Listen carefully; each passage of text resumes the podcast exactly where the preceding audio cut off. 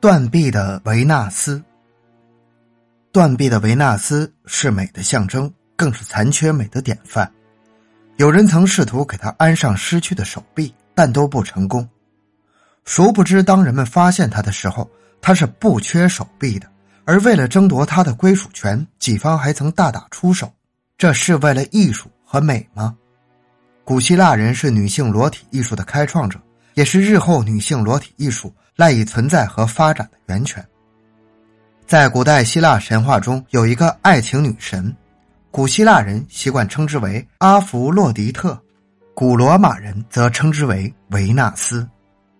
她美艳无比，又非常浪漫，掌管动植物的繁衍与人间爱情等六项职务。西方造像艺术以她作为女性美形象楷模。据说维纳斯的诞生源于克洛诺斯对天神乌拉诺斯那旺盛情欲的憎恨。当夜幕降临，天神一如既往地展开肢体拥抱大地母神盖拉时，埋伏在一旁的克洛诺斯举起手中的镰刀，割下了他的生殖器，并愤怒地把他扔到了波涛翻滚的大海中。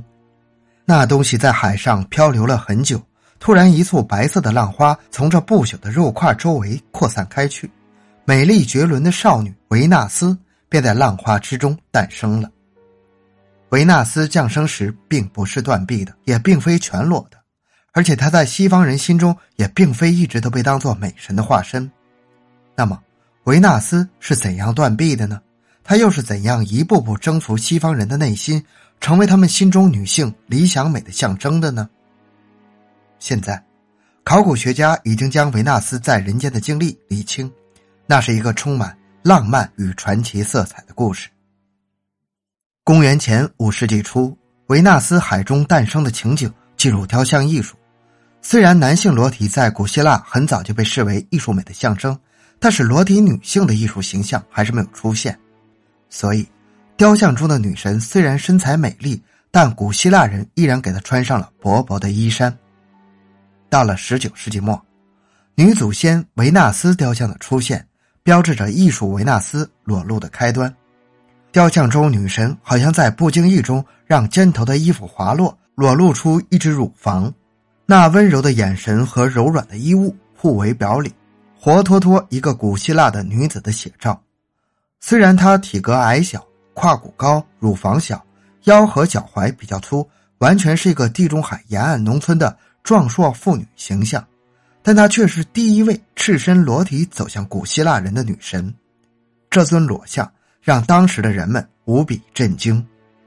在西方艺术界，菲迪亚斯、米隆、波利克利是响当当的雕塑艺术大师，但是他们并未涉足过女性裸像这个领域。到了普拉克希特时期才绽放生机。他流芳百世的是尼多斯的维纳斯。这是一尊全身赤裸的、表情充满喜悦、目光温柔的美丽女神。尼多斯人很喜欢她，把她小心翼翼的放到爱神的庙堂之上。看惯了男性裸体的古希腊人，忽然发现女性裸体也很有魅力。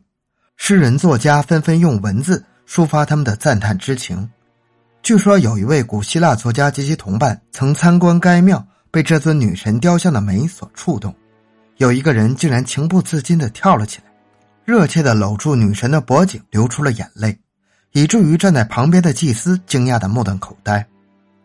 而比西尼亚的国王吉尼米底也被他弄得神魂颠倒。他提出，只要拿这尊女神雕像交换的话，尼多斯人所欠的款项可以免除。但是，同样爱美的尼多斯人宁愿忍受债务的煎熬，也不愿意出卖他们美丽的女神雕像。一些古希腊作品中，爱神还被用作动词“做爱”。公元前五世纪时，古希腊人把粗俗的肉欲和崇高的爱情分开，从此爱神有了两种身份：专司粗俗肉欲的女神与专司崇高爱情的女神。柏拉图在《会饮篇》中称之为“天上的维纳斯”和“世俗的维纳斯”，这种观念一直延续到近代。但是在普拉克希特那里，这两者融合为一。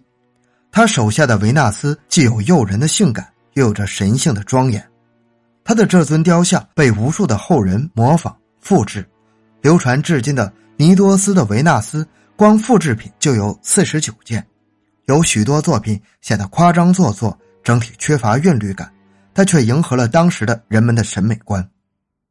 其中，梅迪契的维纳斯尤其被温克尔曼人看作是女性美的典范。拜伦在哈罗尔德还写诗赞美这尊雕像。在美术史上，曾有一个长期困扰雕塑家们的问题：人像躯干这个有着完美造型的统一体，却只能由逐渐变细的长腿去支撑，能否找到一种更为稳妥的方式来弥补这种不足呢？普拉克希特成功解决了这个问题。他将衣饰裹在双腿上，而只是裸露上身，这样雕像不再需要任何的支撑，双臂就可以自由自在的摆出各种姿势。在复制品卡普亚的维纳斯中，我们可以看到这种风格的雕像。公元前四世纪，伴随着女性裸体雕像的大放光彩，男性雕像黯然失色。公元前二十世纪末期，出现了古希腊时代最伟大一件作品——米洛的维纳斯。这件作品穿越时空，成为全世界人民共同追求的女性理想美的象征。之后，伴随着基督教统治时代的来临，裸体艺术逐渐消失。直到文艺复兴时代，裸体艺术才又重新展现魅力，维纳斯也逐渐从神圣的光环中走向世俗，走向自然，成为传达人性的绝佳对象。比如，乔尔乔涅的名画《入睡的维纳斯》。提香的名画《乌尔比诺维纳斯》等，而最著名的则是那幅《维纳斯诞生》。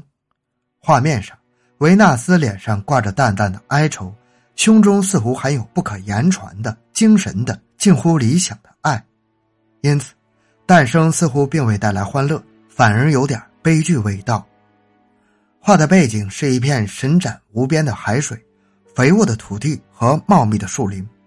维纳斯的步子仿佛没有承受重量似的，显得飘逸，好像处于有推动力的旋律之中。